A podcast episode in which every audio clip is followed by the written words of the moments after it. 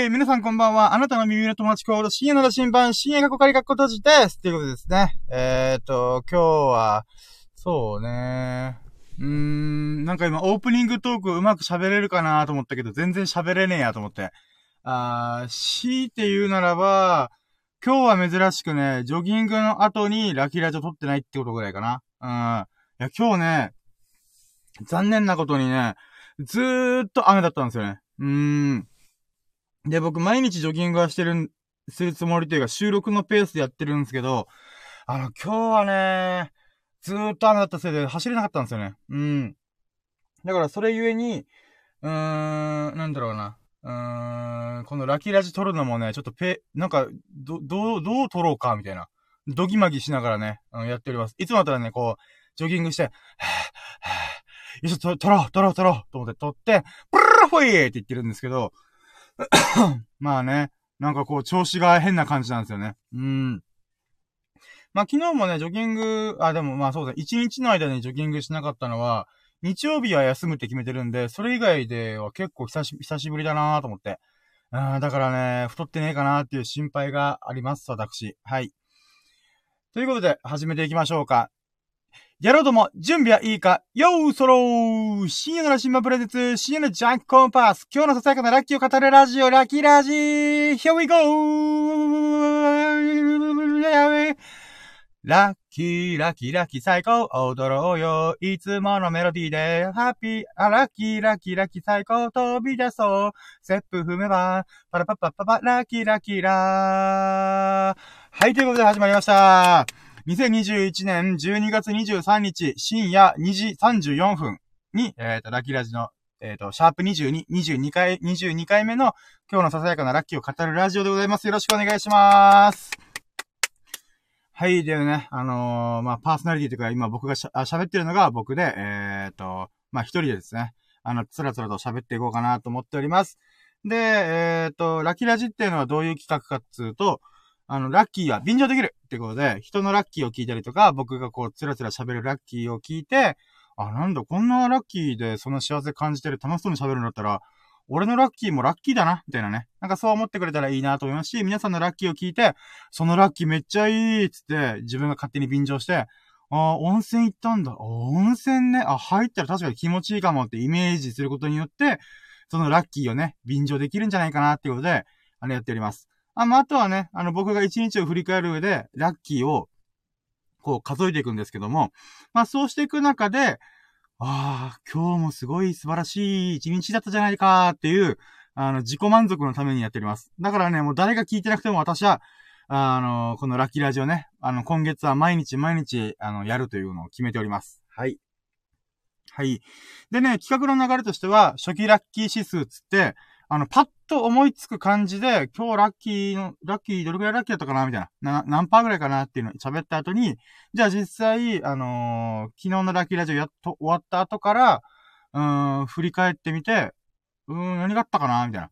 うん。で、やってみたら、実際ね、あの、最終ラッキー指数っていうのを出すんですけど、その時にはね、やっぱ初期ラッキー指数よりも、あ、無理やりね、ひねり出してる、あ、ひねり出してる分、あのー、まあ、最終的には上がるよね、と。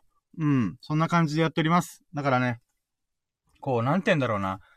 うん、ある意味やらせ企画？うん。か、もしくは、うん、なんだろう。うーん、自己満足？うん。か、もしくは、オナニーラジオ？みたいな。うん、そんな感じかな。うん。ということでね、じゃあまずワンラッキー目からカウント、あ、じゃあ、初期ラッキー指数か。初期ラッキー指数はね、うーん、100、105%ぐらいかな。うん。まあ、これから思い出していけばね、もっともっと上がると思うんで、一旦105%かな。うん。で、えー、っと、じゃあ、ラッキーカウントしていこうかな。いつもだったらね、寝起きの話をするんですけども、あのね、基本的にはラッキラジオ1日の最後にとって、うん、で、あとは寝るだけ、みたいな。うん。だから起きた時からラッキーカウントはいつも、いつも始めてるんですけども、昨日はね、ラッキーラジ撮った後に変なことがあって、変なことっていうか珍しいことというか、うーん、があったんで、もそっから喋ろうかなと。なので、えっと、今回のワンラッキー目は、あのー、コンビニで酔っ払いに絡まれたっていうラッキーですね。まあ、これがラッキーなのかっていうのはね、ちょっと僕もよくわかんねえなと思うんですけど、あのね、僕コンビニ、えーん、あ、違うな。えっ、とね、昨日もね、なんだかんだで天気悪かったんですよ。で、雨がぼちぼち降ってて、うーん、まあ、なので、ちょっとね、最後に、えっ、ー、と、コンビニの、なんだろうな、あのー、なんだろう、軒先って言ったらいいのかな。で、ちょっとね、雨宿りというか、雨宿りで言うのも変だな。うん、まあ、したんですよね。で、そしたら、タバコ吸ってるおっちゃんがいて、で、その人が急に話しかけてきたんですよ。あのー、なんか、お兄ちゃん、みたいな。え僕ですか？みたいな。え、あ、僕しかいねえな、周りに。ってことはも僕なんだなと思って、どうしたんだろう、この人急にと思って。うん。そしたら、なんか、これから帰りか？みたいな。帰、帰りね？みたいな。え、か、帰りってなん？あー、えーと、仕事ではないですよ、みたいな。あ、てか、これから、あの、なんだろう、あ、違うな。あごめん、今の話忘れて。えっ、ー、とね、酔っ払いに絡まれました。で、あの、お兄ちゃん、みたいな言われて、で、その時に、あの、そのおっちゃんが言ったのは、あの、これから仕事に行くのかつって。僕、深夜5時まあ、早朝5時くらいかな、もう、に帰る感じだったんで、そのおっちゃんが、まあ、これから仕事に行くのかな頑張ってねみたいな感じで声かけるのかなと思ったら、僕は、あの、むしろこれから帰るとこだったんですよね。うん。いや、だから、僕は、あの、あ、えっ、ー、と、これから仕事に行くんじゃなくて、帰るところですよ、と。あ、そうなのか、みたいな。えっ、ー、と、で、なんか、ん？なんだ、これ、あの、さっきまで仕事だったのかって言われて、いや、仕事じゃないんすよね。あのえーと、と、これな、んでえーと？っていうかと言う、言うと、あの、僕、ただ単にジョギングとラキラジオやり、このラジオを収録するためだけに出かけてたんで、え、これ仕事じゃないけど、ど、ど、どう説明したらいいんだろうと、一瞬ドギマギしたんですよ。え、仕事じゃないよ、これ、みたいな。え、だけどなんて言えばいいんだろう、みたいな。だってこれで、素直に、ジョギングして、えっと、ラジオ撮ってます。しかもジョギングも昨日は天気が悪かったらできなかったんですよね。あの、そのラキラジの前には。ってことは、ラキラジやってる、やるためだけに僕は、あのー、なんていうんですかね、海、海沿いのいつもの、このベストプレイスに行ってるわけですよ。って考えたら、え、これ、ラジオやってるって、おっちゃんに、しかも酔っ払いのおっちゃんに行っても、絶対伝わらんと思って、どうしよう、これ、どう説明したらいいんだと思ったんで、うーん、えっ、ー、と、遊びに行きました、みたいな。とりあえず、あの、遊びに行ってましたよ、みたいな。あ、で、おじさんもなんか、こんなね、あの、平日の、うん、深夜5時に、あの、遊んで帰ってくるお兄ちゃんがいるとは思ってなかったみたいで、あ、え、そ、そうなんか？みたいな。言われて、あ、そうですよみたいな。僕もね、なんか、どうしていいかわかんねえ、みたいな。って感じで、で、おじちゃんが多分話を変え方、変え、変えたかったのかな。で、そしたら、あの、なんだろうな。あの、帰り気をつけんと、みたいな。なんすか帰り気をつけんと、とれて。あの、検問があるから、あるから、みたいな。検問があっても僕はシラフだから何の問題もないんですよね。うん、だから、え、なんで急にそんなこと言ってくるんすか？みたいな。って言ったら、なんかね、あのー、早朝8時半ぐらいに大体検問があるから、お酒飲んでたら捕まるよ、みたいな。いや、だから僕飲んでねえっつっただろうとかいろいろ思ったんですけど、まあ、酔っ払いだからしょうがないんですけど、で、そのおっちゃんが、あのー、なんか多分話したかったんでしょうね。一人でワンカップ飲みながら、あの、タバコ吸ってたんで、話し相手が欲しかったんだろうなと思って。うん。で、あのー、なんだろうな。あの、だから、おじちゃんはね、あの、アルコール検知器買ったんだよ、と言われて。え？みたいな。ん？どういうこと？と思って。だから、おじちゃんは、このお酒をよちょっちゅう飲むから、あのね、仲良く市販されてるアルコールチェッカーみたいなのを買ったらしいんですよ。だから大丈夫とか言って、何が大丈夫かわからんと思いながら、うん。しかもおっちゃん今歩いてきたんだろうと思って、あの、周りに車がなかったんで、あの、歩いてきたのになんかその話されてもなと思って。で、しかも、なんか、片手にワンカップ持ってるしな、みたいな。なんか、なんだろうな、飲酒運転するんじゃね？とかね、いろいろ思いながら、まあ見聞きしてたんですよね。で、そしたら、いや、アルコールチェッカーってな、あの、もうほんとね、値段ピンキリなんだよ、みたいな。あの、安いものもあれば高いやつあるんだけど、あの、高いやつ買った方がいいよ、って言われて、え、なんでですか？って言ったら、あの、安いやつは、本当になんか、ザルらしいんですね。だから、6000円だったかな？ちょっと相場がわかんないですけど、それぐらいの金額のやつでも、例えば、あのー、ワンカップの、なんかこの、なんていうの？うん、なんかグラス1本分を飲んで、アルコール、はーってやったら、なんで、あ、はーってやったら確かに、あの、検知されるんですけど、その検知する量が、なんかね、あのー、酒気帯び運転の数値よりも普通に下回るらしいんですよ。そんなことあるの？と思って、超怖えと思って。これでアルコールチェッカー、あの、なんていうの、あの、飲んで、あ、大丈夫で自分アルコール、じゃあ運転して帰ろうとかいうアホ出てこないかなってちょっと思うぐらい、ざるすぎん、アルコールチェッカーと思って。うん。で、まあ、おじちゃん的には、あのー、だからこれで飲んでも大丈夫なんだよ、みたいな。いや、全然説得力ねえな、みたいな。って思ってたけど、まあ、あの、おじちゃんもさすがにこれはダメだろうと思って、あのー、なんていうかな。いろいろチェックしたらしいんですよね。それは、お酒飲んだ後に、えっ、ー、と、あ、じゃあ、お酒をロックで飲む場合と、お酒を水で、水で割った場合と、お酒をこうロックで飲んだ後に1リットル分ぐらいの水をドカって飲んだ時があるらしいんですよ。で、それで検証してたらしいんですよ。なんか、おじちゃん酔っ払った時は頭いいなと思って、だってわざわざ実験して検証するまでってかなりすげえな、このおっちゃんと思って。うん。だからアルコールチェッカーのチェックをしたんですよ、おっちゃんは。え、酔っ払いなのにようやるなと思って、素晴らしいチャレンジだと思って。うん。で、まあ、そのおっちゃんの結結果、あの、検証結果で言うならば、アルコールチェッカーは安いやつはダメだっていうのが分かったらしいんですよね。で、かつ、あの胃の中にアルコールぶち込んでも、あのペットボトル1本分、1リットルのペットボトル分を水をガッと流し込めば、アルコール検知は下がるとか言ってて、いや、下がんねえだろとかいろいろ思ったんですけど、どういう仕組みだよと思ったんですけど、一回、あの、アルコール、ガチ、ガチのアルコール吸収されてんだろ、おっちゃんと思いながら。うん、そしたらその後に水飲んでもあんま変わんなくねみたいな。とかね、いろいろ思ったんだけど、まあ、おっちゃんの検証結果は嘘ではないと思うんで、あそういうこともあるんすね、みたいな。そうか、ロックで飲む。で、水で割る。で、ロックで飲んだ後に水を、水を飲むって。この3パターンの中で言うなら、やっぱ水を飲んだ方がアルコール数値がめっちゃ下がるみたいな。へー、みたいな。って思ったんですよね。だからね、でもまあその後にちょっと僕もそろそろ帰ろっかなと思ったんで、まあおっちゃんの話も外に、まあ帰ったんですけど、なんだろうな、このおっちゃんがね、意外とね、目がパチクリしてて、なんかシラフっていうか、は、意識はっきりしてんなと思って。これ何でかっていうと、あの、アルコール依存症の人って、あのー、顔の筋肉がこうばるんですよ。だから、あのー、なんていうかな。よく、アルコール飲んだ人の顔って、えっ、ー、と、飲んでない時の顔と全然違う。もしくは、アルコール飲む前と、飲む前っていうか、アルコール依存症に入る前と、は、入った後の顔、顔つきと、えっ、と、アルコール飲んでなかった時の顔つきって全く変わるんですよ。で、まあ、このやっぱり、常時お酒を飲んでる、アルコール摂取してると、あの、目がトローンとしたりとか、あとは、なんていうの、体の、あ、体で、顔の筋肉周りが、あのー、なんていうんですかね。あの、弛緩状態。あの、力が抜けてる状態になるんですよ。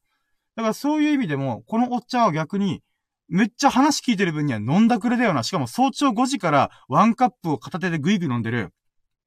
しかも雨の日っすよ。雨の日でコンビニの軒下でタバコ吸いながらワンカップグビグビ飲んでる。まあ、なんか、なんだろう、うーん、ある、ある中じゃねって一瞬思っちゃうんですけど、なんか、だってこれから仕事行くにしろ、まあ朝方、この飲み、飲み会が終わって帰るにしろ、今飲むのみたいな。これ昼間飲むとか、深夜飲むとか、夜飲むとかと次元違うぞ。これ早朝飲むんだ、このおっちゃんと思って。すげえなーと思って。だけど、そんなおっちゃんなのに、このアルコール依存症の症状がパッと見見当たらなかったのは、あ、不思議だなと。ろれつも回ったし、うん。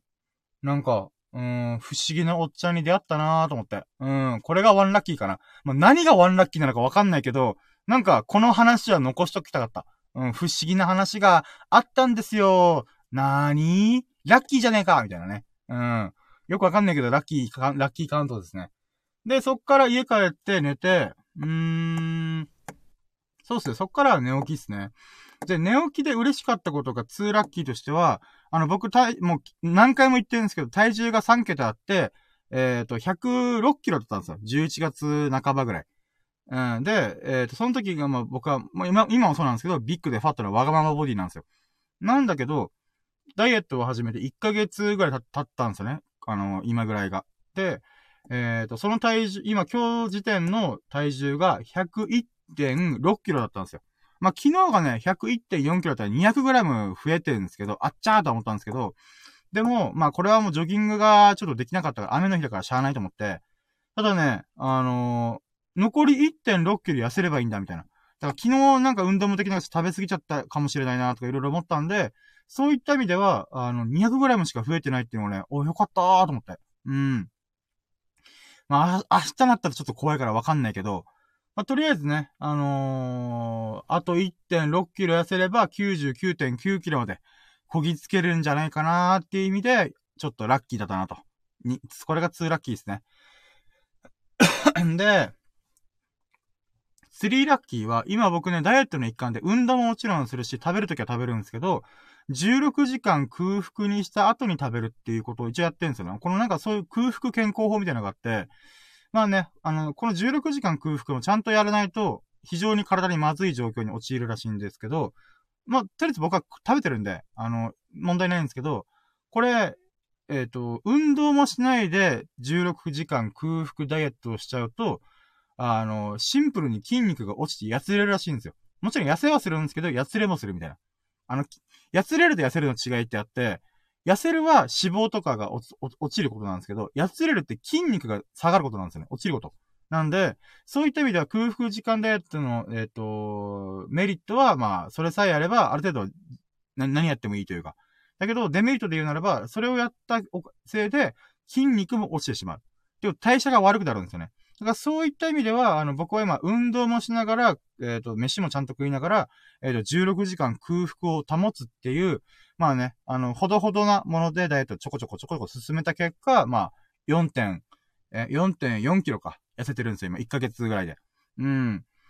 だからね、で、ごめんなさい。3ラッキー目が、その16時間た、た、たった後にご飯を食べるっていうのを、今日も実行できましたと。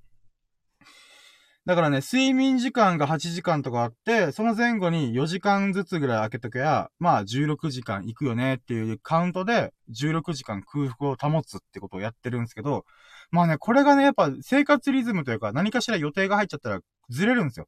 だったら16時間空腹ができずに12時間空腹とか半端な時間になっちゃうんですよね。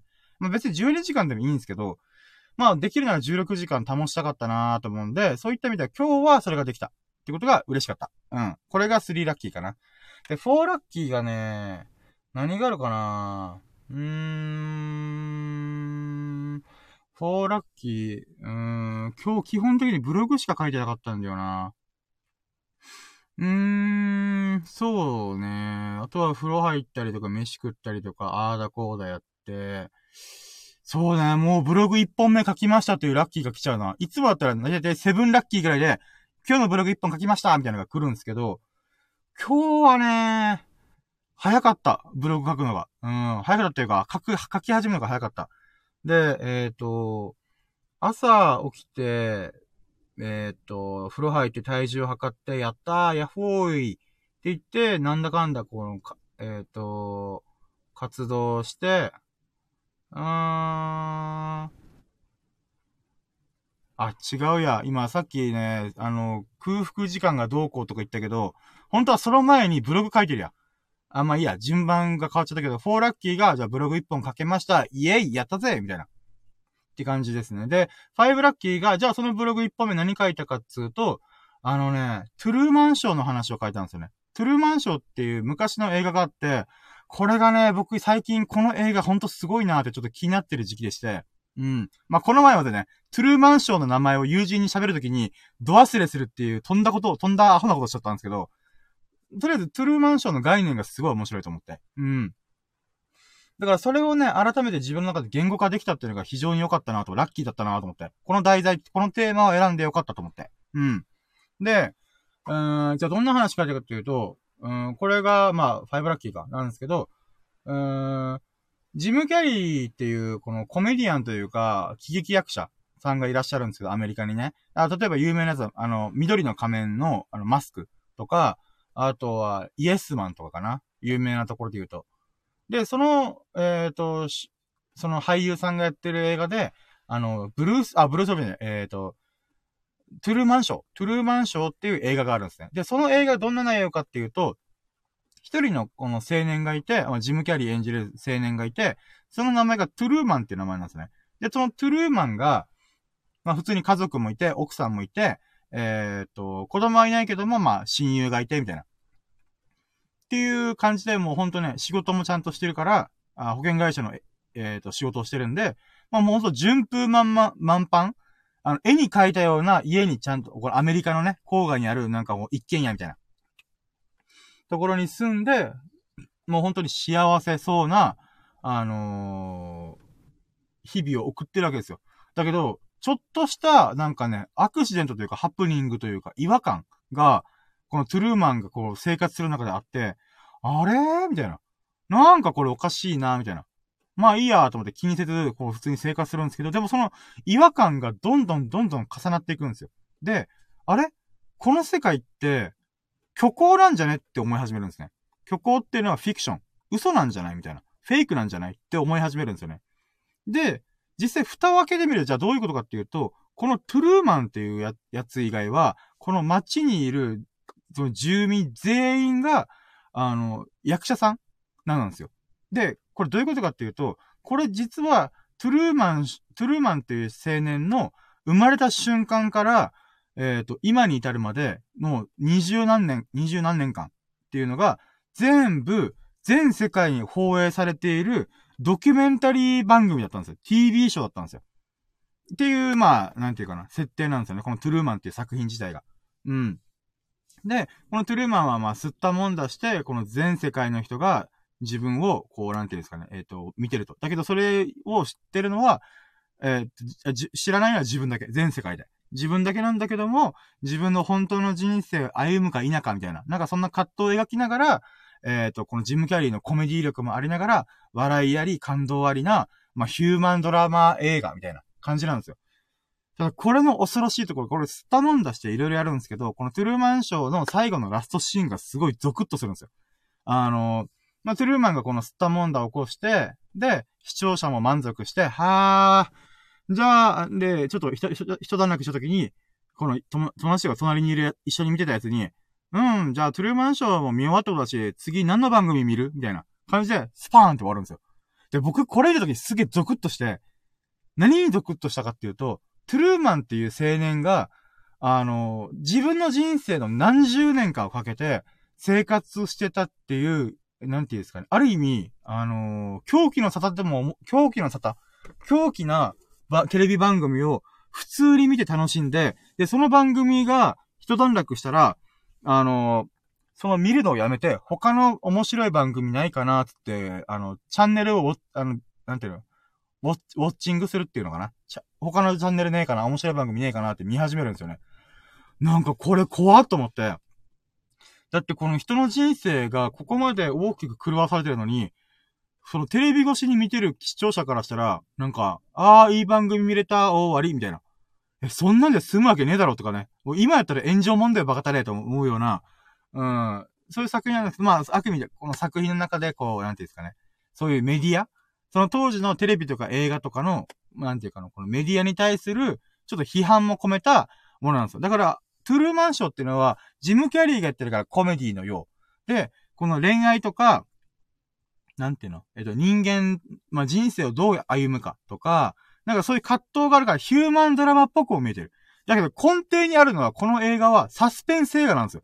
シンプルにゾクッとするやつなんですよ。人間のこの業の深さっていうのかな。それをちょっとだけ見せるんですよね。だけど本当に多分この監督とかスタッフが描きたかったのは、多分このゾクッとするサスペンス的なエッセンスを、うまーくこう肉まんのように包んで包んで、このパッと見でわからないようにしてるところ。これがね、すげえ深い映画だなと思って。じゃあなんで深い映画かっていうと、これは現代に通じてる皮肉なんですよね。現代ってどういう時代かっていうと、みんなが YouTube やったり、Instagram やったりとか、SNS とかで、こう、自分を発信するじゃないか、ライブ配信して。まあ今も僕もそうですよね。僕のこの、なんかこの自分が今日あったことを喋ライブ配信で喋ってるんで、僕も同じことをしてるんですよ。じゃあこれって今までの時代と何がどう違うかっていうと、今までの時代はコンテンツを作ったんですよね。コンテンツっていうのは、あのね、僕の定義で言う人の心を感動させる、あ、感動っていうよりは人の心を動かすことができたら、それは立派なコンテンツなんですよ。それがご飯でもいいし、あの、なんていうの、うん、ドライブとかでもいいし、喋りでもいいし、あの、小説書くことでもいいし、あの、動画を撮ることでもいい。何でもいいんで、人の心を動かすことがさえできれば、それはコンテンツなんですよね。ただ、一昔前っていうのは、1時間の番組とか1時間のドラマ、1時間の映画を作るってなったら、その1時間の作品を作るために、作品、コンテンツを作るために、もう数ヶ月かかるわけですよ。下手したら1年とかかかるわけですよ。って考えたら、あのね、うん、なんだろう、この、見る側は1時間で済むあれなんですよね。だけど作る時間の方がすげえ手間かかるみたいな。なので、この作る時間と見る時間のラグがあるんですよね。これを覚えててほしいんですけど、じゃあ、このラグが今何を起こしたかっていうと、スマホの登場、SNS の登場、みんなが、この、なんていうんですかね、すぐにこの作品を見れる。ネットフリックスとかそうですよね。それによって何が起きたかっていうと、みんなが見たいコンテンツを、この過去人類が、えっ、ー、と、なんていうか、映画とか映像作品とか、まあ作品なんでもいいけど、それを一気に見れるじゃなったんですよ。ネットフリックスで過去の名作とかも全部見て自分が見たいやつね。膨大にあるけども自分に興味のあるやつに対してみんな見ていくから、あの、全部を見る必要なくて、自分が興味のあるやつをもう見切ってしまうんですよね。で、かつ、あのそれはネットフリックスだけの話で、この電子書籍、つまり本とかも漫画も全部スマホ1台に入るんですよ。それって、あの、わざわざ本屋に行く必要もないし、あの、発売されたらすぐスマホでポチれば買えるんで、読めるんで、って考えたらとんでもない勢いで消費が回ってるんですよね。その消費が回ってるってどういうことかっていうと、作る時間、漫画一作作るでもすげえ時間かかるのに、あの、1ヶ月、2ヶ月、3ヶ月かかるのに関わらず、作る時間はべらぼうにかかる。だけど、読まれるとか見られるに関しては、1時間や2時間そこらでパッて見終われるんですよ。ってなったら、消費する方がはる、はるかに早いんですよ。ってなった時に何が起きたかっていうと、みんなが、その作品というコンテンツを見、見終わっちゃってるんですよね。もう見切っちゃった。ああ、他に何見よっかな、みたいな。ってなった時に、登場したのが YouTube とかインスタライブとか、あの、ライブ配信とかなんですよね。これで何が、何が起きたかっていうと、えっ、ー、と、練り込む必要がなくなってきたんですよね。つまり、えっ、ー、と、これまでは数ヶ月かけて1時間の作品を作ってた。だけど、ライブ配信とか、YouTube とかって、まあ、YouTube も編集してるから一概には言えないんだけども、あの、まんま出すことができるんですよね。1時間喋って1時間聞いてもらう、みたいなことが今起きてるんですよね。つまり、あの、帳尻が合わされ始めてるんですね。これ伝わるかな？まあまあいいや。ってな時何が起きるかっていうと、自分の生き様をコンテンツ化することに今始まってるんですよね。だから今僕がこのラッキーラジとかまさにそうなんですよ。自分の生きてる1時間というか24時間、今日の1日のラッキーを振り返るっつって、あのー、喋ってますよね。これって、僕の、えっ、ー、と、24時間の生き様、生きた、生きたことをそのままみんなに届けてるんですよね。発信してるんですよね。練り込んで、練り込んでなくて僕はただ単に今日終わったことを振り返って喋ってるだけなんで、まあそれが楽しいかどうかは置いといて、これで誰かが、こうなんていうんですか、ああ、なんかいい話聞いたな、みたいな。って思ってくれたら、それはもう十分なコンテンツになるんですよね。で、この、なんていうか、トゥルーマンショー、リアルトゥルーマンショー現象が今起きてるなと思うのは、トゥルーマンは、自分が知らない間に、えっ、ー、と、騙されて、えっ、ー、と、自分の人生をずっと見られてた。だけど、現代は自分の意志で、えっ、ー、と、この自分の生き様、人生を垂れ流してる時代なんですよね。この対比がすごいなと思って。だからトゥルーマンがね、本当にいたとしたら、えっ、ー、と、多分青ざめてると思うんですよ。うわ、みんな自分の人生切り売りしてる、うわーみたいな。ぐらいの、なんかこう、そのトゥルーマンの、えっ、ー、と、時代、時代っていうか、この、世界観が、実際今現代で巻き起こってるってことが僕がすごいなと思ってるところなんですね。で、この生き様を映すってことって、なんでみんながコンテンツを思えるんだろう心を動かされるんだろうと思った時に、考えたら、思っなんか考えていろいろ思ったのが、ああ、多分人間には共感能力があるからだなって思ったんですね。人間の共感能力がじゃあどういう風に繋がるかっていうと、あのね、映画でもドラマでも何でもいいけど、このセットとか豪華にするじゃないですか。つまり、例えば最近ネットフリックスやってる浅草キットっていう映画ありますよね。あれとかもやっぱ当時の浅草の風景を CG なりセットでなんとかこう再現して、それでこの浅草でこの若かりし頃のビートたけしが、あの師匠と一緒にこんな風に歩んでましたよ、みたいな。っていう映像を作ってるんですよね。これって別に、あの、なんていうかな、そういう昔々、ビートたけ、ビートたけしという芸人さんは浅草で、えっ、ー、と、なんていうのな、過ごしておりましたっていうのを、ナレーションで言って、あのー、なんていうかな、うん、そこまで豪華なセット作る必要はないっちゃないんですよ。だけど、作った方がいいんですよ。なんでかっていうと、共感してくれるから。視聴者さんが自分のせ、自分がこの浅草キッドっていう世界を見てるときに、浅草の実際の風景って、当時の風景ってこんな感じだよって見せてくれたら、それは、その世界に自分が共感してるんですよね。自分がその世界に入ったような感覚。で、かつ、このビートたけしとか、えっ、ー、と、この、大泉洋さんが演じる、このビートたけしさんの師匠さんのものとかも、こう、丁寧に描くことによって、脚本とかね、この衣装とか、あの、演者の演技力とか、もろもろ含めて、何をさせたいかっていうと、視聴者さんに共感してほしいんですよね。っていうことだから、もうお金をふんだんに使って、そのクオリティを上げていくわけですよ。で、それは、ある意味、全体的な考え方なんですよね。全体っていうか、ちょっと前の時代の話。で、今の人っていうのは、えっ、ー、と、なんていうかな、この、えーと、待って今の人っていうのが、その、えっ、ー、と、共感さえできればいいんだから、強力な自分の伝えたいこととかメッセージとか、このライブ配信とかを通じて、あの、視聴者さん、視聴者さんと、この直に触れること。もしくは YouTube で毎日毎日配信することによって、触れることによって、あの、共感、強力な共感を得てるんですよ。で、強力な共感はどっから得てるかっていうと、YouTube って毎日上げてると、絶対嘘がつけないんですよ。テンション、低い日とかをどうにかごまかして、はいどうもまじまじってできるけども、それはやっぱり、あの、毎日毎日動画アップされてたら、接触頻度が違うんで、あ、そっか、今日のヒカキンちょっと調子悪いなとか、あ、ちょっとイラつくことがあるのかなちょっとムスッとしてんなとか、あ、でも今日のヒカキンさんすごいなんか晴れやかな顔してるからいいことあったのかなとか、まあもちろんヒカキンさんは YouTuber のもうトップ YouTuber なんで、そういうなんかことはあんまさせないとは思うんですけど、でも、毎日見てるファンからしたらその違いが微妙にあってもわかるんですよね。これが一昔前のテレビ番組だったら、一週間おきにしか、しかも日本撮りとかで、あの、なんていうか、その日のバイオリズムが、あの、なんていうかな、バレないように演じることができるんで、バレ、バレづらかった。その、自分がどういうふうに思ってるかどうか。つまり、嘘が混じれ、混じれ、ま、嘘を込めることができたんですよ、当、昔はね。だけど、今 YouTube とかライブ配信っていうのはずーっとこう、リアルタイムで繋がるから、嘘がつけなくなったんですよ。ってことは、今日、あの、もう、なんていうガチガチのリアルな状態をさらけ出してるんですよ。そのガチガチのリアルな状態が非常に共感を呼ぶんですよね。なんか、ああ、そっか、なんかこう、ヒカキンさんもすごい大変なのかな、今、みたいなとかね。疲れが見えてんな、あ、楽しそうだな、本当に楽しそうに、あのー、YouTube やってんな、撮影してんな、とかが、分かっちゃうんですよね。僕、中田敦彦さんがすごい好きで、中田敦彦さんの体調がいい時と悪い時ってちょっとわかるんですよ。YouTube 見てて。それは、あの、あ、これちょっと、あの、気が乗ってないなとか、あんまりこう仕上がってないなとか、わかるんですよ。なぜなら、ずーっと見ていくから。もう、ほぼ毎回、すべての YouTube チャンネル、あ、YouTube 大学を見てるから、僕は、あ、この時、三国志やってる時は半端なく元気だし、あの、ノリに乗ってるなっていうのがわかるし、それ体調がいいってわかってるんだけど、あの、あんま面白くねえなってやつに関しては、あ、多分これは本の知識を叩き込んでなんとか無理やり喋ってんな、みたいな。とか見え透けるんですよ。あ、透け、透けて見えるんですよね。逆だった。まあいや、透けて見えるんですよね。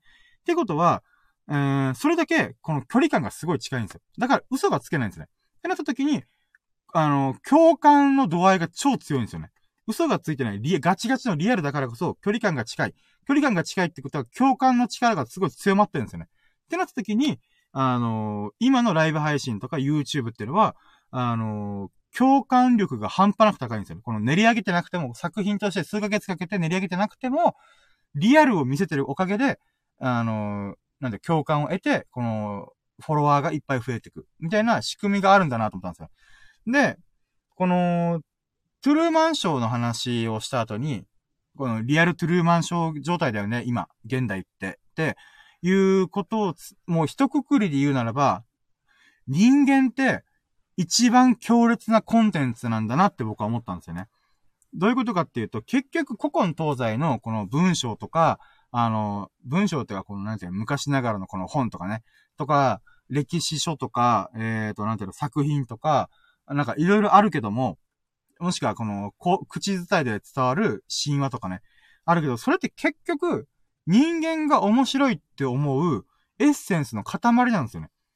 つまり、人間こそが一番のコンテンツなんですよ。コンテンツっていうのは人の心を動か動かすもの。って考えたときに、やっぱりそれは、人間のなんかこの魅力っていうのかな、共感力とと、共感力とともに、うーん、なんていうのかな、うーん、なんて言うんだろう、魅力であり、あ、ごめん、これ最後の最後でとちった。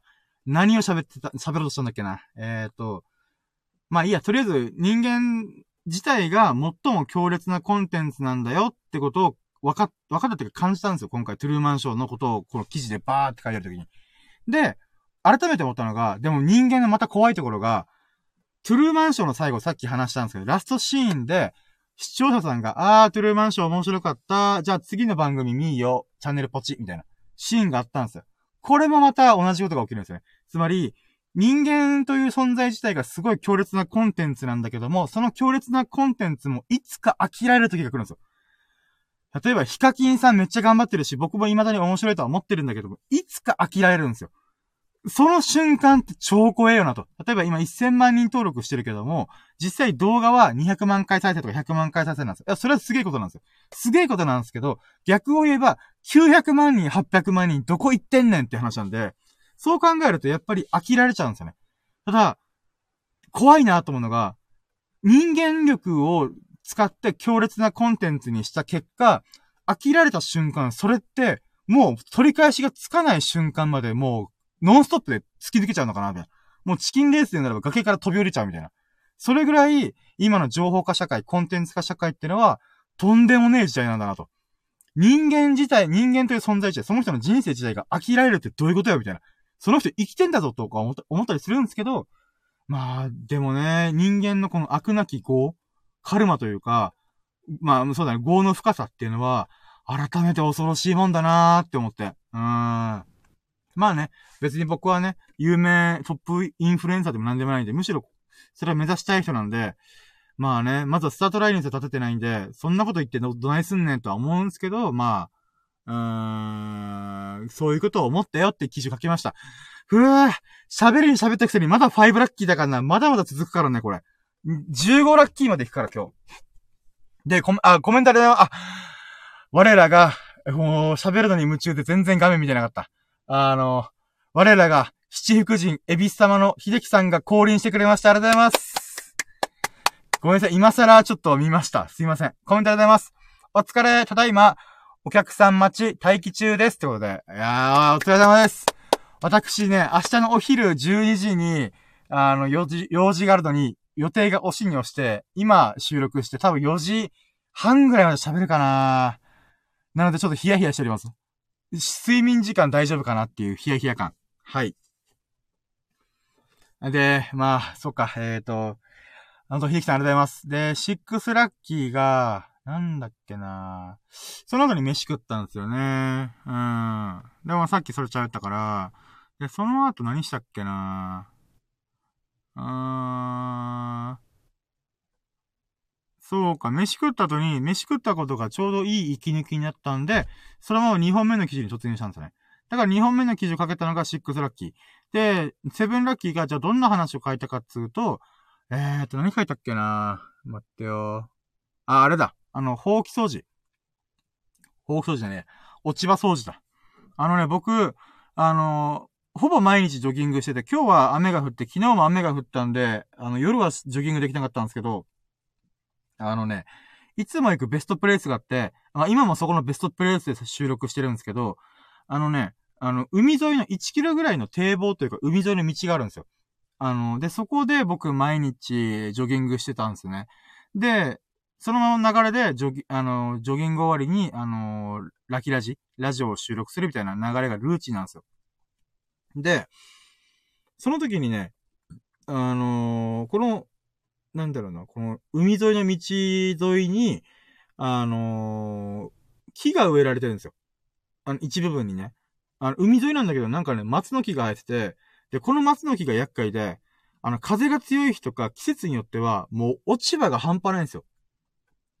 ま、松の、松って落ち葉って言ってるかよくわかんないけど、とりあえず、この下にすごい葉っぱが溜まるんですよ。で、あのね、先日気づいたのが、あれ？落ち葉がなくなってると思って。で、僕毎日走ってるから気づいたんですけど、昨日までこんもりと落ち葉があったのに、今日走ったら落ち葉ないじゃん、みたいな。で、僕なんでかっていうと、その前日の時に、あの、落ち葉のせいで、あの、転びそうになったんですよね。スステーンって転びそうになって、危ね危ねと思って。なので、絶対落ち葉があったにもかかわらず、あの、なくなってたんですよ。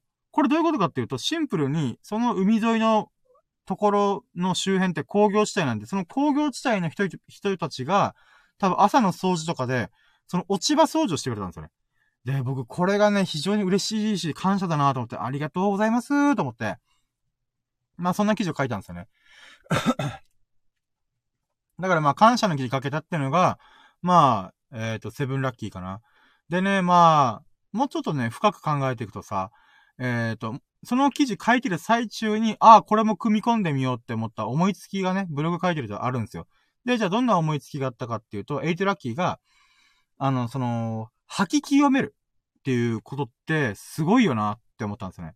どういうことかっていうと、僕ね、あの、掃除大嫌いなんですよ、基本的には。掃除っていうか、自分が過ごしやすいように整理整頓することは楽しいんだけど、なんかね、吐き掃除するとか、雑巾掛けするとかって、あんまりこう、なんていうかな、好きじゃないんですよ。なんで好きじゃないかっていうと、あの、小学校、中学校の時に、まあ、高校の時間もそうなんですけど、掃除の時間ってあったじゃないですか。で、この掃除の時間って、なんか、僕からしたら意味がよくわからなかったんですよ。なんでかっていうと、目立つようなゴミが落ちてないのに、なんで、掃き掃除毎日するの ?2 日に1回とか3日に1回でよくない？みたいな。っていう謎、謎のなんか、必ずこの時間に毎日やらないといけないみたいな。僕からしたら、じ、じゃあ実際分かりました。じゃあやりますよ。つってやって、でもゴミ少ねえじゃねえかバカみたいな。だったらこれ2日に1回ぐらいでいいやんけみたいな。とか思っちゃう人なんですよね。だから掃除の時間がすごい苦痛だったんですよ。めっちゃ嫌だな、この時間みたいな。っていうのがあったんですね。だから、大人になってもあんまり掃除とかに興味が持てなくて、だけど、今回のこの落ち葉掃除してくれたっていうありがたいこと、本当に工業地帯の方々感謝しますと思ってるんですけど、その、なんていうかな、うーん、は、落ち葉がまっさらになった瞬間って、すごい清々しい気持ちがあったんですよ。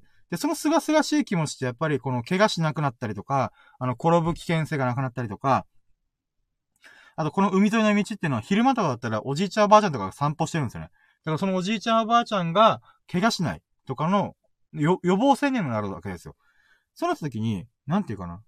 なんか自分の心が清められた感じが、すがすがしいさもありますし、こうなんか、この場所が清められただけなんですけど、吐き、吐き清められただけなんですけど、あの、すごい、自分の心も清められたなーって感じがしたんですよね。うん。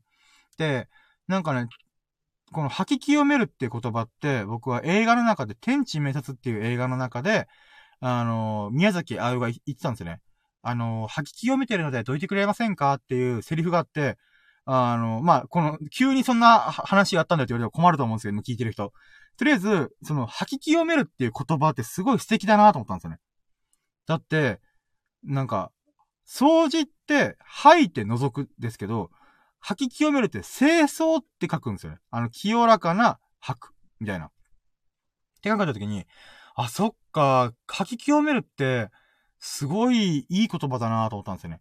清めるっていうのが、なんかね、こうなんか、ゴミを覗くのは全然僕もわかるんですけど、清めるっていう感覚だと、なんていうのかな、この無意味だった、無意味だなと思った、あのー、小学校、中学校、高校の時の掃除の時間も、あれも清掃の時間、吐き清める時間なんだって思った時に、あー、なんか無意味なことしてんじゃねえよ、バーカっていう風に、あの、車に構えなくてよかったなーと思って、うん、今更ながら、に、20年ぐらい経ってごめんなさいと思って、あの、掃除の時間はわかんないけど、清掃の時間は必要でしたねって思えたんですよね。なんかね、それがね、別にその記事を書くときに、あの、吐き清める話とくっつけようとは思ってなかったんで、なんかね、書いてる最中に、あ、これもくっつけられるなーと思って、なんかみ、なんかこう、うまく書け、書けたというか、うん、組み合わせることができたことが嬉しかったなーと思って、ラッキーと思って。これが8ラッキーかな。ああ、もう今、まだ8ラッキーなのに40分喋ってるトゥルーマンションで喋りすぎた。やばい。で、えっ、ー、と、9ラッキーが、あのー、僕の友人である S 君が、あの、LINE くれたんですよ。で、あれどうしたんだろうと思って、あの、2本目の記事を書いた最中だったかな？前後ぐらいに来て、なんだろう、なんだろうと思った時に、あのー、深夜の羅針盤のラジオ全部聞いてよって言われて。え？と思って。あ、とりあえずそのラッキーが9ラッキー。で、10ラッキーが、いろいろ詳しく聞いたんですよ。どういうこと？って言ったら、あのー、深夜のラキラジ。あ、深夜がやってるラキラジ。まず全部聞いたよと。で、かつ、あの、秀樹さんだってるヒデラジの方も聞いたよみたいなこと書かれたんですよ。まあ、多分ラキラジを確実に聞いて、ヒデラジは全部聞いたかちょっとわかんないんですけど、とりあえずラキラジは全部聞いて面白いやつ、面白いよーと思って、面白いやつさーみたいな。っていう褒め言葉がいたので、まあ、ラキラジは確実に聞いたと。だから最新版まで全部聞き終わったって言ったんですよ。マジでこいつと思って、10ラッキーが何かっていうと、まあ、友人が全部聞いたよっていうのが9ラッキーで、10ラッキーが、えっ、ー、と、あのね、その感想というか、ラキラジ良かったよってことを言ってくれたっていうのが嬉しかったんですね。で、まあ、ナイラッキー、テンラッキー共通した出来事なんですけど、あのー、一番やべえなと思ったのが、僕のラキラジって基本1本約1時間前後弱ぐらいなんですよ。で、秀樹さんとかゲストが来てくれたり、リスナーさんが来てくれたり、あ来てくれたりとかすると、僕は2時間とか3時間喋るんですよね。照らすときに、友人は今現在22本目なんで、21本分も聞いたんですよね。21本分ってことは、最低でも24時間あるんですよ。24時間分の僕のこのラキラジを友人は仕事の合間にずーっと垂れ流して聞いてたらしいんですよ。だから面白かったよって言って。だからね、嬉しいなーと思って。僕のこのラキラジの22本、まあ24時間を優に超えてる。なんだったら多分30時間ぐらいある。その30時間分のラキラジを全部聞いたよっていうのは超嬉しいと思って。まあ友人だからこそ、すごい親しいから、あのー、僕がどういう顔でどういう風に喋ってるとか、あゆ、あのー、深夜こういう感じで思ってるだろうな、みたいな。とかね、全部含めた上で30時間分聞いてくれたんですよ。もうね、嬉しくて嬉しいそれが。もうこれ絶対記事に書くし、あの、その喜びをね、今日ラキラジのメインはこれ、僕のハイライトこれ。友人が僕のラキラジを30時間分、22、1本分、全部聞いた。ネットフリックスで見たらいいんじゃんと思う中で、あの、30時間全部僕に使ってくれたっていうこの嬉しさ。もうこれがね、とんでもなかった。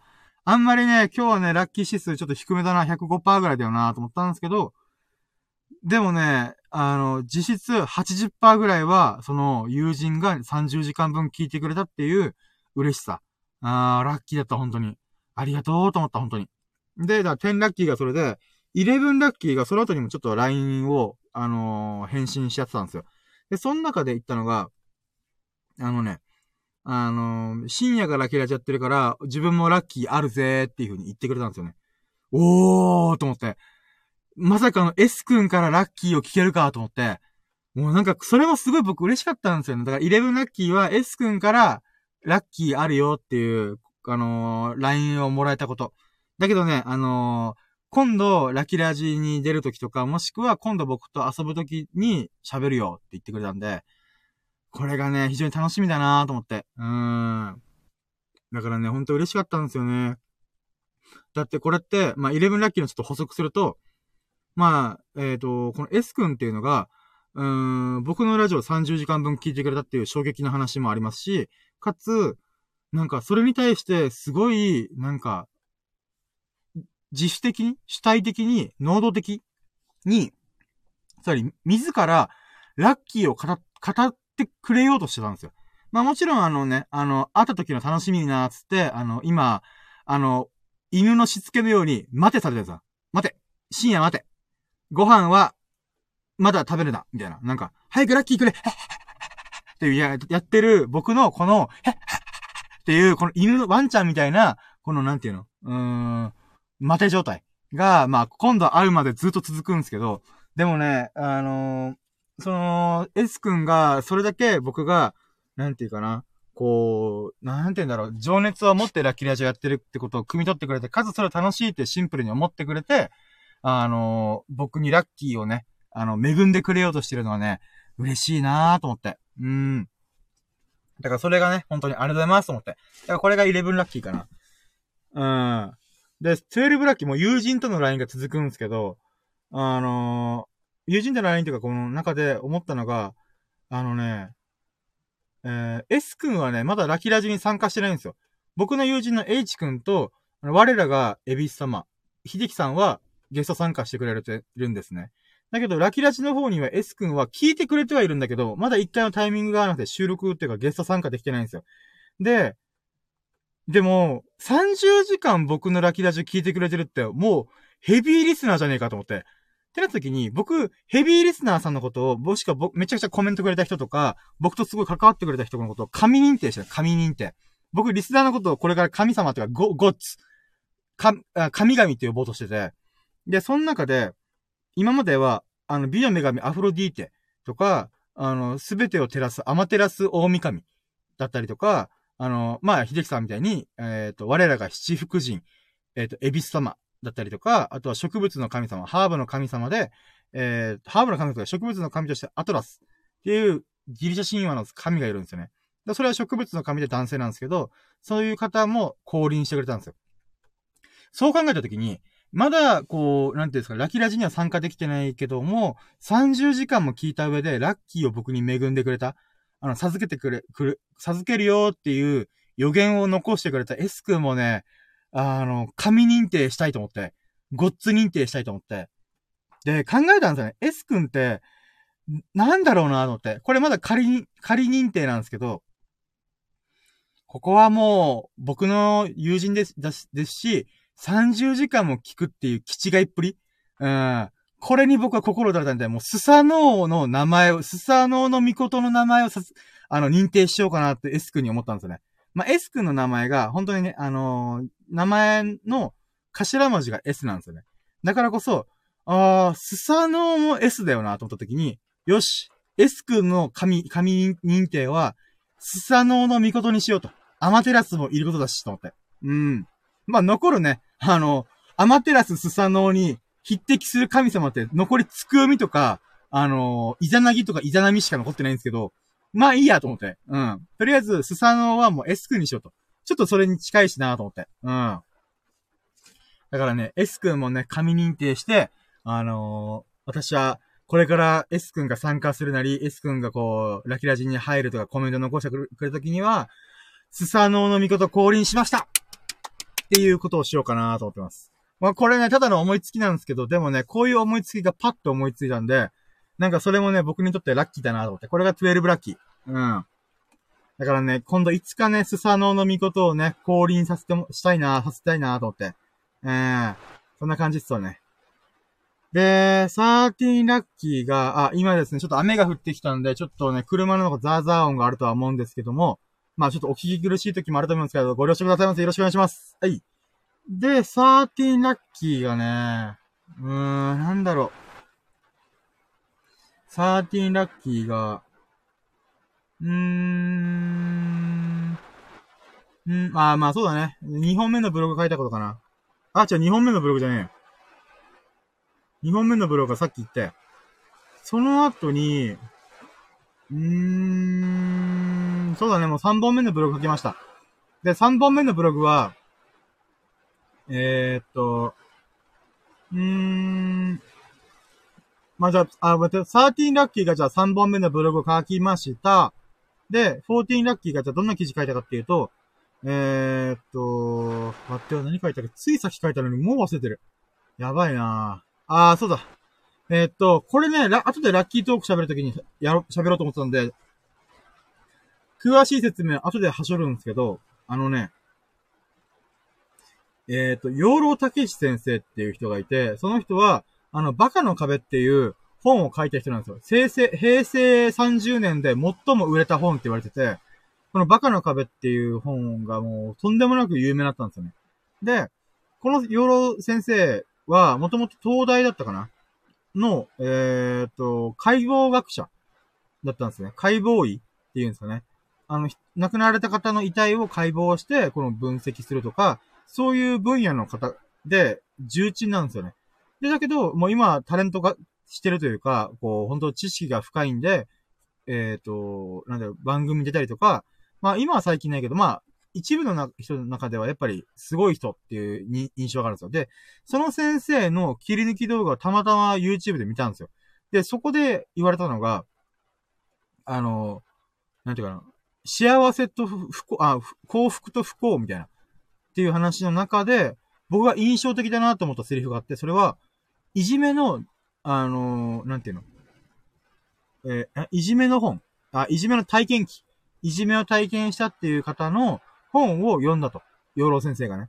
そしたら、このいじめの体験記には、花鳥風月がないっていう話をしたんですよ。これ、まあ一瞬聞いた時に何なのかわからない人多いと思うんですけど、僕はこの話聞いた瞬間に、あー、すごいと思って。養老先生マジパネーと思って。これ何かっつうと、花鳥風月のことを、先生は自然と例えた、自然のことを例えたんですね。あの、養老先生の趣味って昆虫採集なんで、あの、自然を相手にする機会が多いんですね。で、その中で、この、いじめの体験記に花鳥風月が書かれてないってことが、幸福と不幸の、あの、正体なんだよっていうことを言ってたんですよ。あ、でもこれすごい深いなと思って。何かっていうと、人間の幸福と不幸は、人間社会の中でしか巻き起こらないんですよ。つまり人の幸せも不幸もすべて人との縁、縁の中で、あの、紡がれていく、あの、感覚なんですね。だけども、それって、その周りの周囲の環境だったりとか、自分自身の状態によって、大きく変わるんですよ。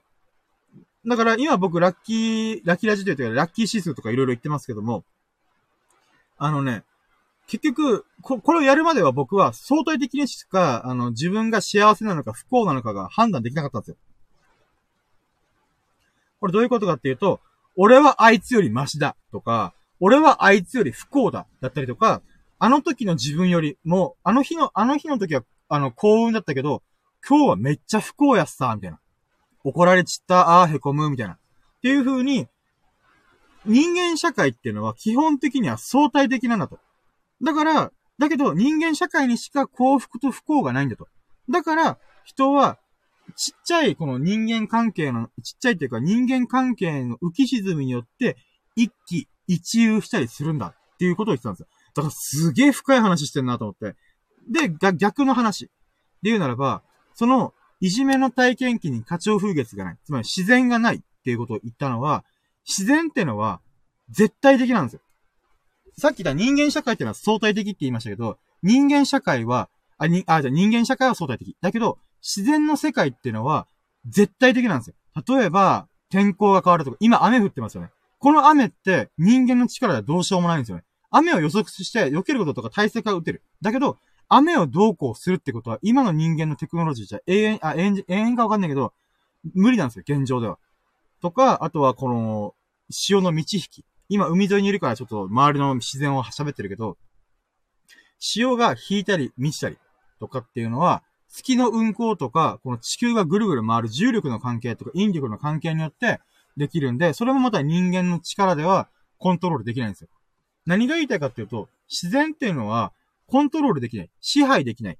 あの、絶対的なものなんですよ。じゃあ、たとえ、その、地震とかもそうっすよね。地震も止めることもできないし、あの、なんていうか、適度に、あの、発生させて、大地震が来ないようにするとか、いうこともできない。もう、大きい大きい営みの中のものなんですね。じゃあ人間はその自然に対してどうする、えー、どうするかっていうと、あるがままを受け入れるしかないんですよ。で、だから、あの、絶対的、自然の世界っていうのは絶対的なんですよ。あるがままを受け入れるしかない。で、えっ、ー、と、そこに、えっ、ー、と、なんていう目が向いてない状態っていうのは、この人間の世界、相対的な人間の世界にずっと目を向けている状態なのと。そうしてしまうと、この精神的に病んでしまったりとか、いじめられて、この苦しんだりすると。だけども、絶対的な自然な世界に目を向けることさえできれば、花鳥風月、花をめでて、あの鳥を眺めて、えっ、ー、と、月を見上げて、風を感じる。この4つ、まあ自然ですよね。この自然を感じることによって、絶対的なものをあるがまま受け入れるっていう素養ができるんですよ。で、これですごい大事で、あるがまま受け入れるってことは、例えば、今雨が降ってます。とか、この、潮が満ちてます、引いてますとか、あの、なんていうか、風が強いです、弱いですとかっていうのは、そこに存在してるだけなんですよね。本当に、そこにあるだけなんですよ。で、人間が、そのあるがままの状態に対して、雨が降ってる、チクショーアンラッキーだぜとか、めっちゃ凹む、洗濯物乾かねえじゃねえかとかね、ジェケジェケするじゃねえかとか、言うのもできる。だけど逆に、雨が降ってよかった。これで断水とかね。あの、これも飲み水なるしね。本当にね、日本って水資源が豊かだよね、とか、いう風に捉え変えることもできる。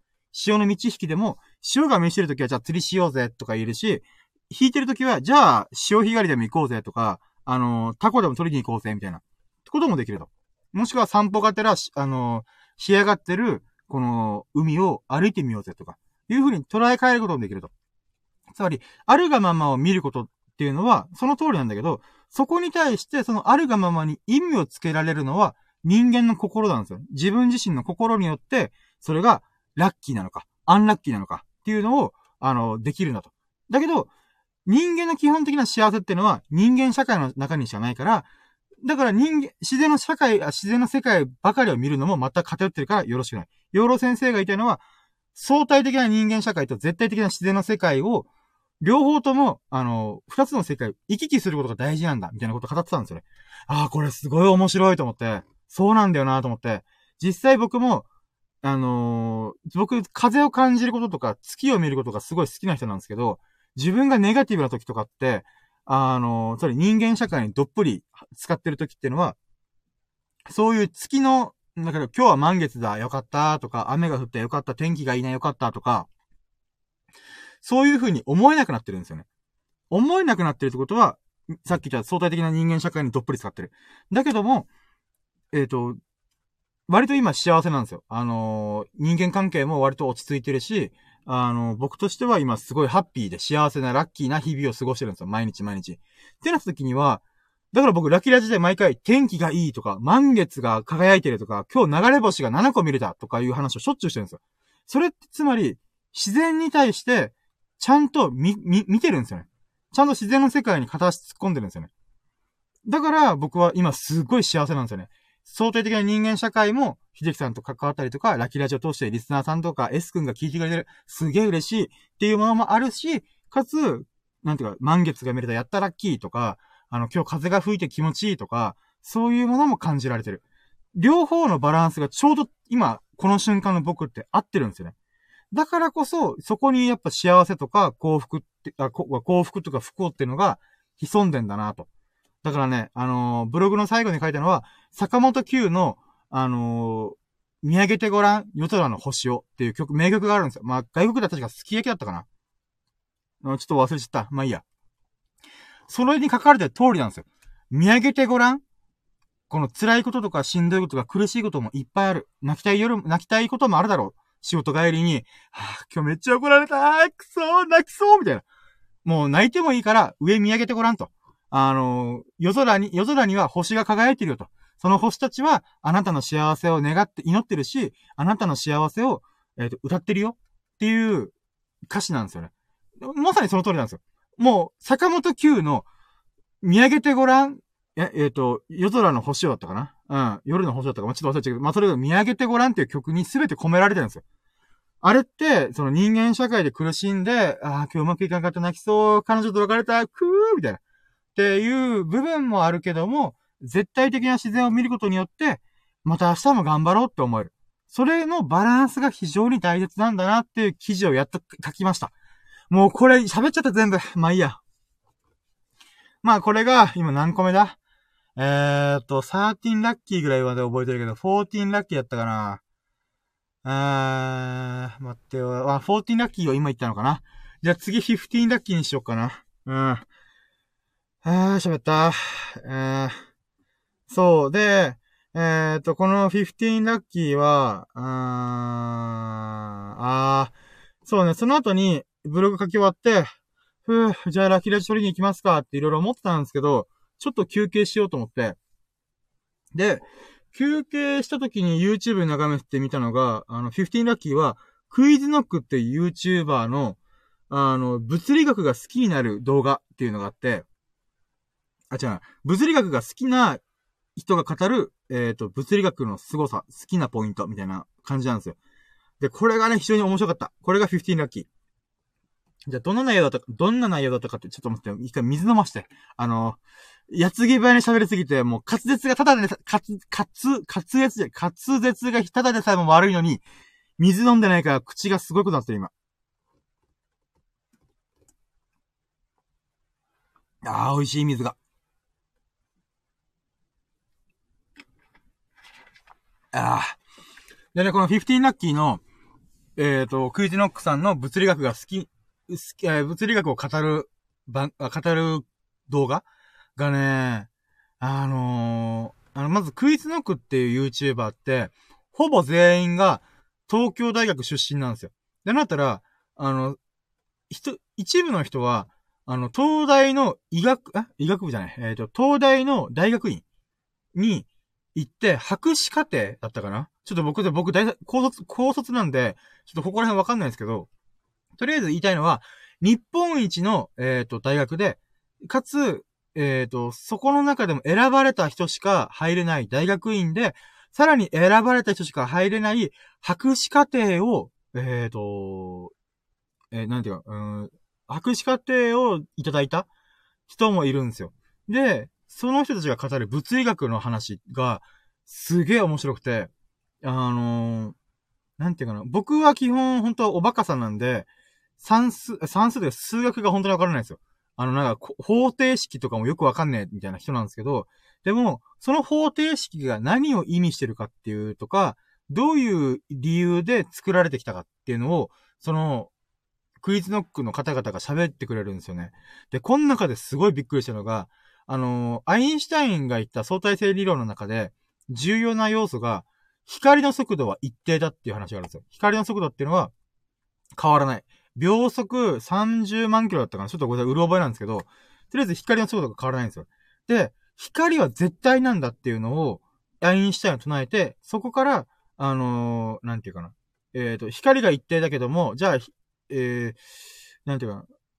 それも不思議なことなんで、何が起きてるかって言ったら、空間の方が歪んでる、時間の方が歪んでるみたいな、そんな話がある。つまり光が絶対的なものなんだけど、えっ、ー、と、光を絶対にするために、空間とか時間が歪んでるみたいな話があるらしいんですよね。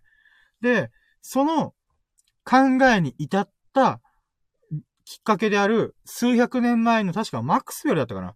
の、あの、電磁力の方程式っていうのがあるらしいんですよ。4種類の電力とは、えっと、電力っていうのはこういうもんだよ。磁力っていうのはこういうもんだよ。かつて、この二つが合わさった電磁力っていうのはこういうもんなんだよ、みたいなのを説明した方程式があるらしいんですよ。で、これって、数学をやる人からすると、ここの式を組み替えたら、あのー、こうなるよね。ってなったら、この、磁力と電力っていうのは、波だよね。波長だよね。っていうことがわかるらしいんですよ。この式を組み飛んだら、組みこ、あ組み替えたら。で、波ってことは、光も波だから、うーん、でもこの方程式だと、光は一定だし、絶対的なものっていうことが証明されてるんですよ。この数学、数式の中で。だけど、その当時って、光が絶対的なものだって分からなかったんですよ。それに世界で初めて気づいたのがアインシュタインだったんですよ。これで何がすごいかっていうと、あの、光が絶対的だってことは、僕たちは今、ネットとかテレビで知って、見聞きして知ってはいる。だけど、その時代っていうのは、光が絶対的なものだっていうのを観測できてないんですよ。僕たちは観測した結果を聞いてるんで、ああ、そうなんですね。うーん、わかりました。みたいな感じで受け取ってるんですけど、それで、ちょっと昔の時代からすると、光は変わるとか、なんか、時間の方が絶対的、空間の方が絶対的だっていう風に思いがちだったんですけど、それを観測する前に、実は、数式の方で、それが分かってるってことがすごいことなんですよ。っていう風に説明したんですよ。なるほどなと思って。これ分かります？実際目に見たものだったら、それはもう絶対的なもんだから、分かりますよね。ああ、そういうもんなんだって分かるんですけど、これのやばいところは、それがしょ、それが観測できるまでの、できる前に、実は理論的に、もう先に導き出してたんだ、世界のこの、なんていう構造、世界の法則っていうのを、さ、すでに数式で、えっ、ー、と、導き出してたってことが非常にやばいんですよ。で、それをアインシュタインが気づいて、アインシュタインの名前はマックスウェルっていう人が作った。これがすごい、なんていうかな。あの、感動するっていう話を、そのクイズノックの方が言ってくれたんですよ。ああ、でもこれをちゃんと分かってる人からちゃんと話を聞いたら、すげえ面白いと思って。うん。だから物理学とか数学とかね、改めて僕はちょっとね、30代のおっさんなんですけど、勉強し直したいと思って、まあ、今月はちょっと忙しいから、来月とか年度末までにちょっともう一回ね、数学とかの勉強をし直そうと思って、まあだからね、これが、えー、っと、なんだっけ、15ラッキーだったかな？うん。面白かった。で、16ラッキーが、16ラッキーがそっから出かけたんだよな。うん。で、出かけて、あー、そうだそうだ。あの、コンビニで途中、あのー、ちょっとさすがにお腹空いたらやべえなと思って、えー、っと、おにぎりとチキンを買うことにしたんですね。で、あ、そうだと思ったのが、あの、僕ん家の近くに徒歩ね、7分ぐらいのところにあるコンビニがあるんですけど、そのコンビニが、改装、改装中だったんですよ。だから1ヶ月半ぐらいずっと改装してたんで、あのー、僕見れなかった、なんていうか、その改装した後に、オープン、再オープンした後に、まだ行ってなかったんですよね。あ、じゃあこの機会に行ってみようと思って、あのー、だから16ラッキーが、えっ、ー、と、改装した後のコンビニに初めて行きました。はい。で、そのコンビニでいろいろ気づくことがあったんでラッキーだなと思って、じゃあまず15ラッキーがそのコンビニ、改装したコンビニに行きました。で、16ラッキーが、あの、あ？違うな、16ラッキーが改装したコンビニに行ったんだ。で、17ラッキーが、えーっと、待ってよ。あ、まあ、とりあえず、あのー、チキンとおにぎり買って、両方とも美味しかったっていう、あのー、ラッキーがありました。もうすげえささやかですけど、うん、ラッキーだった。美味しいなラッキーだな恵まれてんな最高と思って。で、それがセブンティーラッキー。で、エイティーラッキーが、そのおにぎりとチキンを買うまでの間に、えっ、ー、とね、うん、2個あって、2個っていくつかあって、1つは、あのね、雑誌コーナーがめっちゃ少なくなってた。あ、もちろんね、他のコンビニでは雑誌コーナーが、あのー、少なくなってんなーとか、えり、なんか、っていうのは分かってた。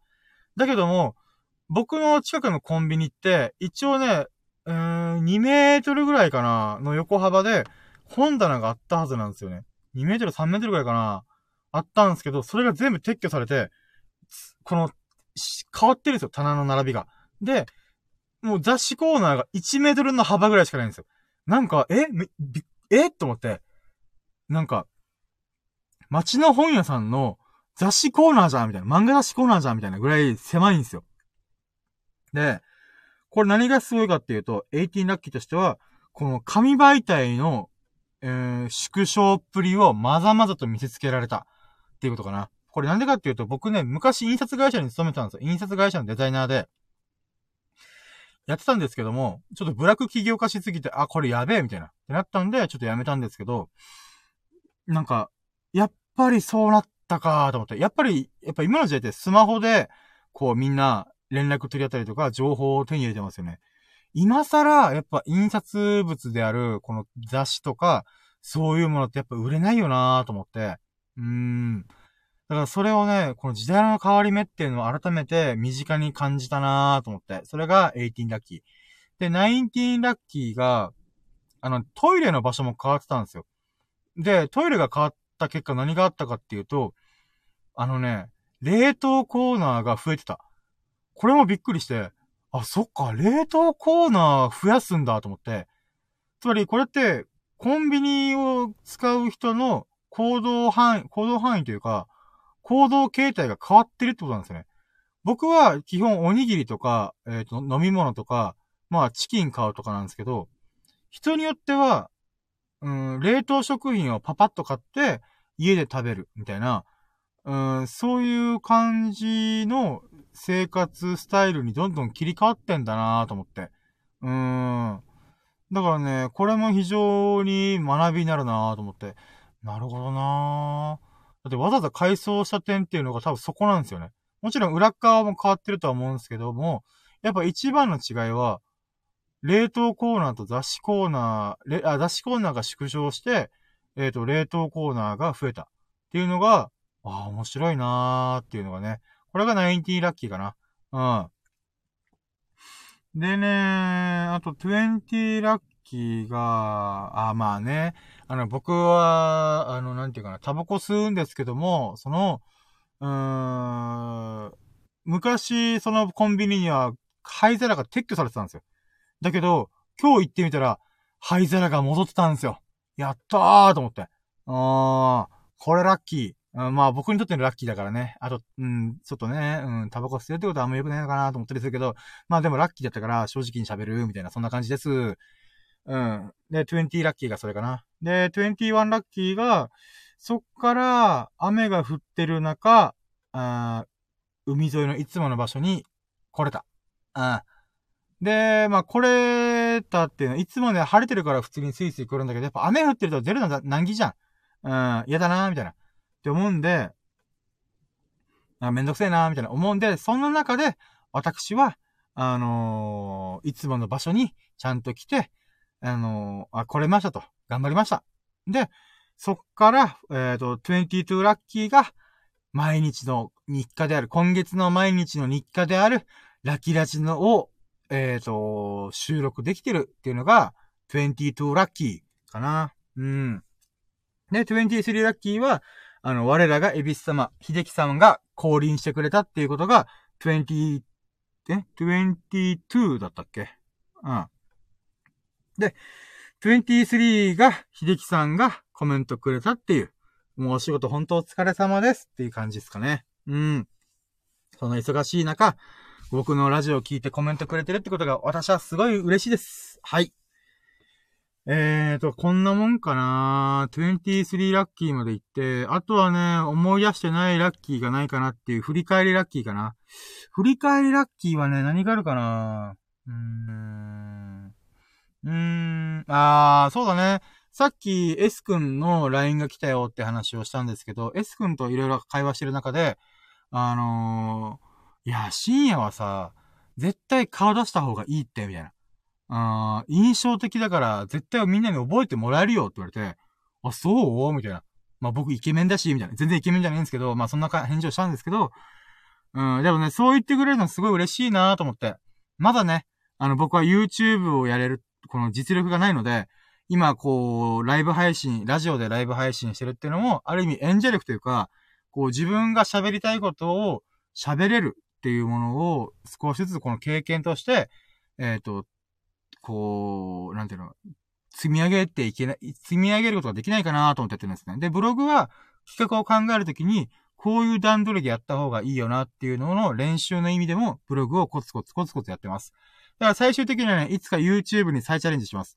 一回チャレンジしたんですけど、あのー、やっぱり実力が足りなくて、続かなかった、続かなかったんですよね。だからこそ今、あのー、コツコツコツコツやりやすいやつから実力をつけて、もう一回リベンジマッチだと。YouTube に殴り込もうみたいな。うん。それを夢見ております。だからそう言ってくれると、やっぱね、僕もね、いつかちゃんとやろうみたいな。うん、友人がそういう風に、深夜の顔は特徴的だから、印象的だから、あの、絶対やった方がいいよみたいな。やった方がいいよっていうか、あのー、顔出しした方がいいよねみたいなこと言ってくれるんで、やっぱり僕はそれがすごい嬉しいんで、うん。あの、その言葉を励みに頑張りたいなーと思いました。これが24ラッキーかな。うん。25ラッキーが何があるかなああ、そうだ。そのファミマで会計するときに使ったのが、そう、あのね、えっ、ー、と、なんかこのコロナ禍の影響で、この、僕が住んでる地域の、まあ、経済というか、やっぱそういうのが大変になってるってことで、この、県とか市町村が、なんていうの？例えば、1万円分の、あ、違う、1万円分じゃねえや。えっ、ー、とね、あ、1万、あ、まちょっと金額忘れちゃったんですけど、1万2000円分の、この、クーポン券を、1万円で購入できますよっていうサービスというか、そういう、なんていうかな、行政の補助金っていうのかなっていうのがあったんですね。で、それ昔買ってたんですよ。だけど、すっかり忘れてて、かつダイエットしちゃったんで、この使う機会がなかったんですよね。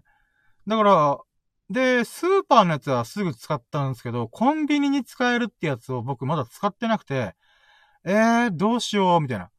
ってなってたんですけど、あ、じゃあ今日ちょっとちょうど軽い、軽くご飯食べようと思ったんで、あ、これに使えるやと思って。だからこの、このクーポン券の期日、あの、リミットが、えーと、今月の12月31日までらしいんで、もうあと1週間ちょっとしかねえじゃんと思って、だから早くあと3枚分残ってるんで使わんとなーと思ってる矢先に、あ、今日使えるなと。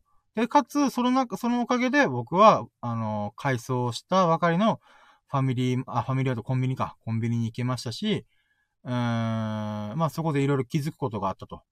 のが、そういう意味ではね、あのー、本当にラッキーだったなと。それに導かれるように、えっ、ー、と、できたっていうのが、ラッキーでしたね。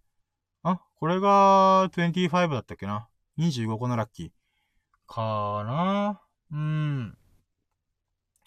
こんなもんかなでね、えーと、じゃあ、一回ここで締めて、うーん、まあ、ラッキーカウントは締めてね。ラッキーカウントは締めて、最終ラッキー指数で言うならば、うーん、280%かな。280%でございます。さっき105%だったんですけど、やっぱり改めて考えたときに、やっぱ S 君っていうね、すげえやつ、あの、我らがスサノー、スサノーの見事って呼んでるんですよ、私は。私もこれから呼ぶんですけど、だからね、このスサノーさんがね、こう、来てくれたってことはね、来てくれたっていうか、この LINE をくれたってことが非常に嬉しかった。だからそれ改めて考えると、やっぱ200、あ、待って、280ぐらいでしょ ?280。うん。175%増。うん。だ175%、あ、そうだね。うん。かな。だからね、やっぱ嬉しかったっすね。うん、175%じゃねえな。俺、算数できてないじゃん。まあいいや。うん。ふぅ、疲れたぜ。あいやーなんかね、今算数の計算してるんですけど、全然答え出せないと。280-105っていくつだと思って。えー、っと、5でしょう。あ、7、ん ?175。あ、175か。うん。うわ、暗算すらまともにできないっていうね。私はもう、スマホの電卓が外せません。うん、今びっくりした自分で。おめ算数とか数学勉強し直すんじゃねえかみたいな。あだから小学校4年生からもう一回やり直します。はい。ということで、まあ、とりあえずラッキーはね、100、280あったんで、今日もまた最高にラッキーな日々でした。S 君ありがとう。ひりきさんありがとう。あー、まあ、とりあえずね、3本の記事書いたのがすげえ疲れたけども、よかったなーと思います。で、ただ問題はね、明日僕12時に、あのー、久々に会う友人と、久々の友人と会うんで、起きれるかなっていう心配？うん。で、なんだったら、まだもうちょっと話足りてないっていう、まさかの元気もりもりっていうね。いや、だけどちょっとさすがにもう寝ないとやばいよなと思ってるんですよね。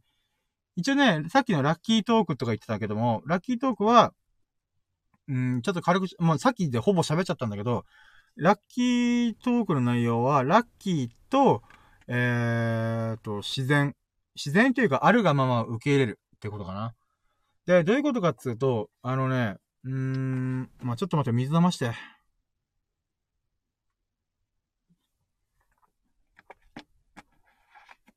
あー、美味しい。いやー、1時間20分喋ってるよ。あー、やばいなーえっ、ー、と、そう、ラッキーと、えー、ラッキーと、あるがままを受け入れるっていう話なんだけど、あのね、まあさっきの養老先生の話の中でも全部喋っちゃったと思ったんですけど、やっぱ改めて、この、えっ、ー、と、さっきの自然、絶対的な自然っていうものをあるがまま受け入れる。で、その受け入れたあるがままの状態に対して意味をつけられるのは人間の心なんだと。だから天気がいい日、悪い日、まあ悪い日ってのは雨が降ってる日とか、あとは地震が来た日とか、あ、地震が来たことに対してどう思うかっていうのは、やっぱり、うーん、なんて言うんだろうな。この、ら、うーん、心の強さっていうのかなっていうのがあるよなと思ったんですよね。つまり、もちろんそれは、絶対的な自然っていうのはもうどうしようもないからあるがまま受け入れるしかない。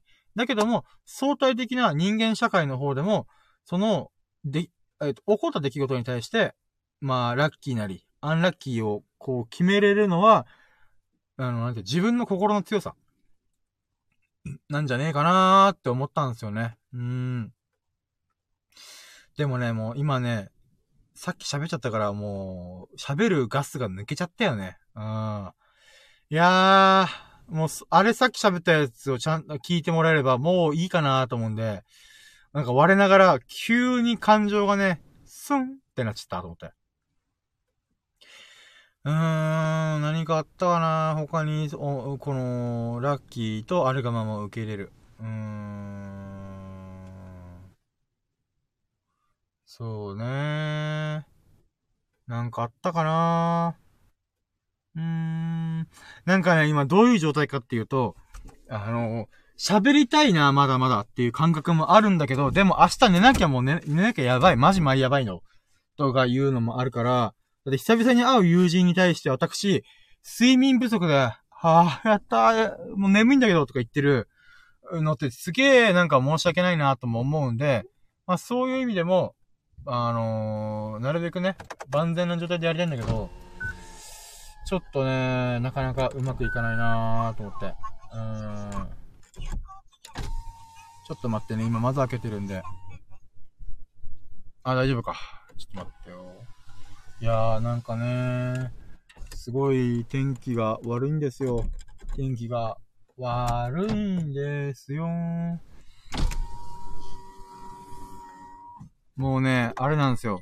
あの、S 君が聞いてることを分かってるんで、私はね、あの、もう S 君と、S 君が隣にいるつもりで私は喋っております。S 君必ずアーカイブ聞いてくれるってことがもう分かってるんで、今回、今日で。いや、でもやばくないですか ?S 君？S 君超いいやつ。あだって、僕のこの1時間クソ長くダラダラダラダラ喋ってるこのラジオを30時間分丸々聞いたよっていう、このやばさ。いやー、ありがとう。本当君はスサノオの御事だよ。あの、日本の三大元、三大神の一人だよ。うん。素晴らしい。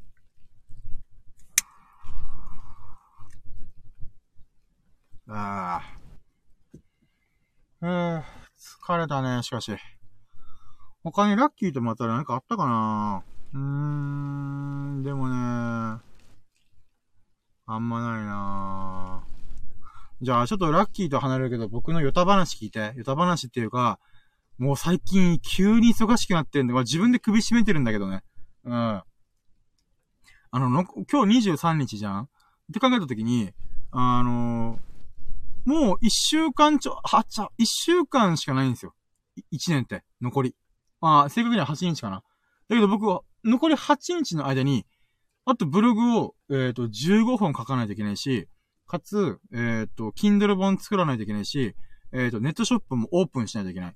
えっ、と、しないといけないけど自分がしたい。オープンしたい。えっ、と、Kindle 本も作りたい。30本、あ、残り15本も書き切りたい。その中に、ダイエットで100キロを切る。99.9キロ。あと2キロは痩せないといけない。っていうのも加わってるし、えー、っと、他に何があったかなあ、まあ、その中でも25日に書類提出があったりとか、あとは、書類提出弁護士にね、弁護士に書類提出したりとか、えーと、かつ、うーん、なんだっけな。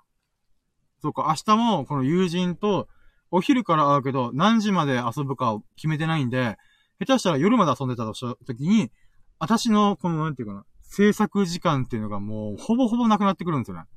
うーん。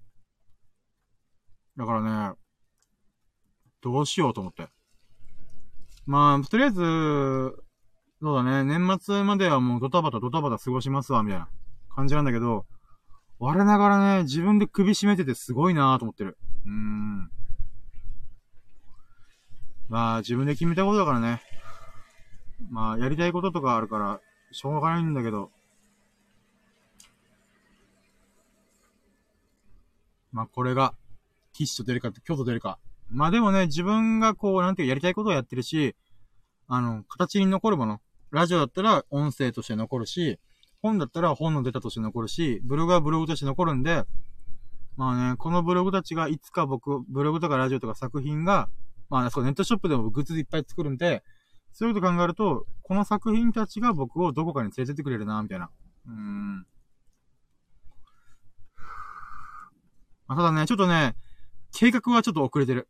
本当は、2年ぐらい経ったら、あの、僕は今頃有名なインフルエンサーになってると思ってたから、まだね、全然そんな感じが限りも見えないから、え、やば、計画が遅れてるっていうヒヤヒヤ感が半端ない。まあ、だけどね、うん、しょうがないよね。うん、これが今の僕の実力なんだから。それをちゃんと、こう、組み込んで、組み切あ、組、組み取って、えっ、ー、と、これからまた新しいチャレンジをしていきたいなと思ってんだよね。うーん。だからね、どうしよっかなこれからのね、こう、進む先っていうのがね、こう、ブログもちゃんともう一回やり直さないとなとかね、うん、いろいろ考えてるけど、うーん。もうついには S 君が目の前にいるつもりで私は喋ってるからね。タメ口タメ口。秀樹さんも聞いてるから一応ちょっとマイルドな丁寧語使わんといけんよなとか思いつつも、もうなんか今日は30時間聞いてるっていう S 君、スサノオの見事に対して私は、もう、向けて喋っております。スサノオさん聞いてくださいよみたいな。うん。はぁ、うー。まあでもまあ、ほぼほぼね、喋りきったから、今ね、ほんとね、後半10分超ダラダラ喋ってるよね。あの、目的がない。目的がないっていうか、なんか、こう、あんまりね、うーん。なんかあれだわ。風と雨がマジで強いんだけど、ちょっと怖くなってきたな。うん。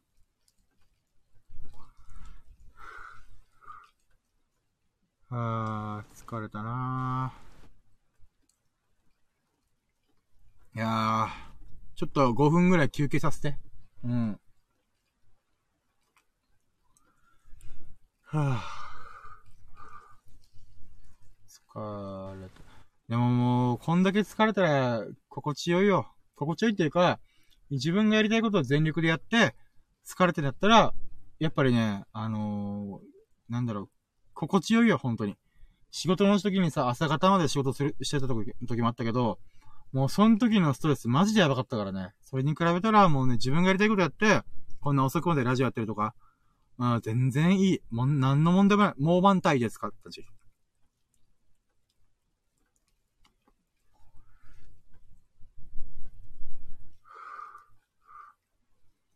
いやー、しかしね、あたしゃもう、どうしましょうかね。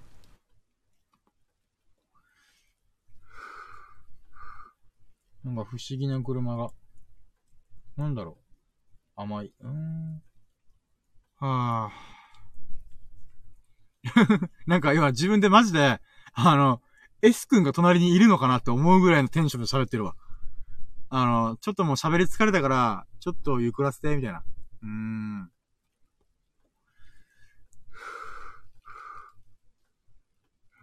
まあ、C で言うならこれが一応ラジオというか音声配信してるって時に、無言の時間が多いっていう、なんか、え、放送事故ですかな？みたいな。うん。ですかなって。放送事故ですかね。うん。もう喋りたいこと喋りきったかな今日の、こう、うん、出来事喋りきったしな。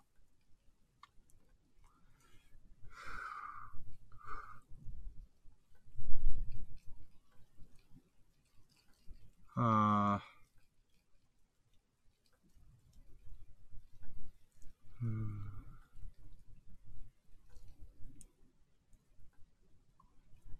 いやー、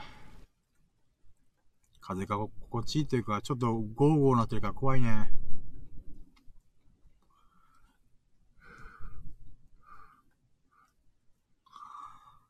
あ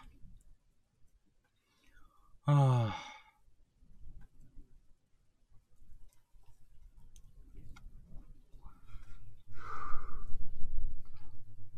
S 君のああ、そう、S 君のね、この、なんていうの、えっ、ー、と、ラッキーお預け、お預けラッキーか。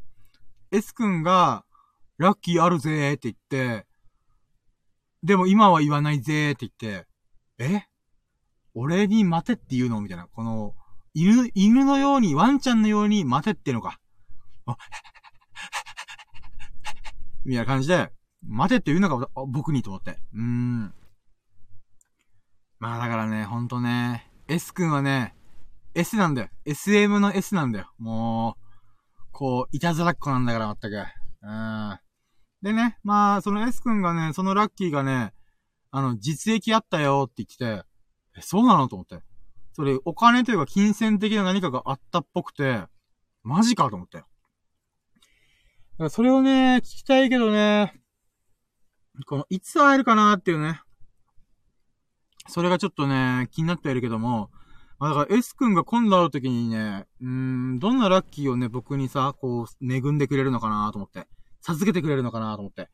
うん、基本的には僕ね、人のラッキーが授か、授け、あ、人のラッキーをこう言ってくれることをね、授けてもら、くら、くれてるっていうのを感じるんで。うーん。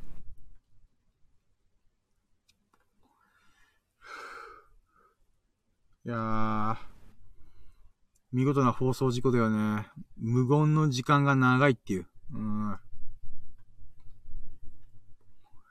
しかもぼちぼち終わろうかなと思ってるっていう。じゃあ、終わってから、お前ゆっくりしろよ、みたいなね。うん。ま、まあ、こういうのもちょっとね、S 君が明日聞いて、聞いてくれるんだろうなと思って、なんか、うん、そのつもりで私は、あの、S 君がいるつもりで喋っておりますよ。う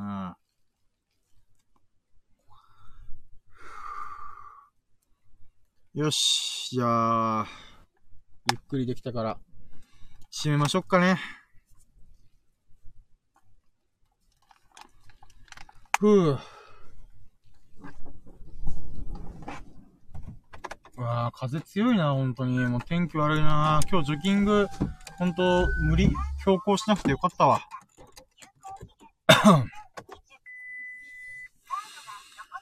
はい、えーと、うわ急に眠くなってきたな。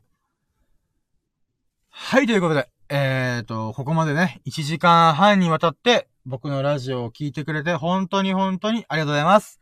でね、あのー、我らが七福神、秀樹さんも、き、あのー、降臨してくれて、あのー、話を、あ、話を、このラッキーラジオ聞いて、かつ仕事内容でコメントも打ってくれたんで、本当にありがとうございます。でね、S 君が30時間分もの僕のラキラジオ全部聞いてくれたってこともね、本当に嬉しかったっす。ありがとうね。うん。だから、まあ、うーん、なんだろう、本当にもうラッキーですよ。うん、ラッキー指数280%です、私は。本当にありがとう。はい。ということで、えっ、ー、と、まあ、面白いなーとか、いいねーとか思って、いいいなーと思ってくれましたら、まあ、ハートマーク、いいねとか、えっ、ー、と、フォローいただきますと、私、すごい嬉しいです。ラッキーを非常にビンビン感じます。本当に、ぜひとも、フォロー、いいね、お待ちしております。で、えっ、ー、と、皆様からのね、コメントも随時お待ちしております。えっ、と、皆様のラッキーをね、ぜひとも私に授けてくださいませ。この神々のね、あの、幸福をね、私にもね、お裾分けしてくださいませ。ぜひともよろしくお願いします。まあ、このライブ配信中にコメントいただくもいいですし、えっ、ー、と、アーカイブした音声でコメントいただくもいいですし、えー、なんだっけな。あ、レター機能。スタンド F のレター機能を使ってお送りするもいいですし、えっ、ー、と、僕のツイッターの固定ツイートにコメントいただくもいいし、あとは、まあ、ある意味ね、DM してもいいよ。うん。S 君みたいに、あの、僕に直接、ラッキーあるぜーっていう風に言ってくれても全然いいです。皆様のラッキーをね、随時お待ちしておりますので、何卒よろしくお願いします。はい、ということで、皆様がほがらかな日々を謳歌することを心の底から祈っております。Thank you for listening. Have a nice day! お疲れ様でしたありがとうございました、本当に。皆様が幸多き日々を過ごすことを祈っております。いやー、疲れた。明日12時には動かないといけないから、えー、4時間5時間睡眠かな頑張る。本当にみんなも明日、明日というかこの朝から仕事頑張って。うん。ということで、終わりまーす。終了